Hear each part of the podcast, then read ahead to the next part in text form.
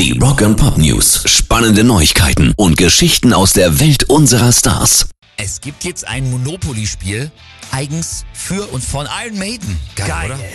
Wie sieht das dann aus? Kaufe ich trotzdem hier Bahnhofstraße, Opernplatz, Schlossallee oder? Nee, die Felder sind Alben der Band oder zum Beispiel gibt's auch die eigene Air Force One, ne, das Flugzeug, als Feld. Und was besonders geil ist, sind auch die Spielfiguren. Da kannst du zum Beispiel den Bass nehmen von Steve Harris oder das Drumkit von Nico McBrain oder den Verstärkerturm oder zum Beispiel auch hier diesen ähm, fliegenden Helm von Bruce Dickinson. Das ist natürlich sowas. Sowas liebe ich, ne? Geile Spielerei. Und kostet das Ding? Ja, gibt's leider bisher noch nur in Nordamerika und da kostet's dann knapp 45 Dollar. Rock and Pop News. Nach der Trennung von Thunder Mother haben sich Sängerin Granica, Drummerin Emily und Bassistin Mona ja neu aufgestellt mit ihrer Band The Jams. Und Gems heißt ja die Diamanten, ne?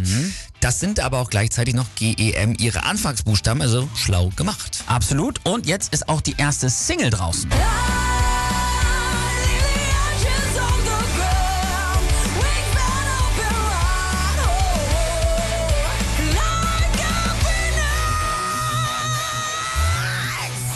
Geil. Ja. Und den Sound, muss man sagen, erkennt man sofort. Jawohl. Und der Song heißt Like a Phoenix und natürlich geht's um das Wiederauferstehen nach Rückschlägen, wie zum Beispiel, wenn du plötzlich ohne Vorwarnung aus deiner eigenen Band geschmissen wirst. Also der sprichwörtliche Phönix aus der Asche. So ist es. Aktuell arbeiten sie an ihrem Debütalbum und Mittwoch könnt ihr sie bei ihrem Deutschland-Debüt sehen. The Jams sind nämlich Headliner bei der Kieler Woche.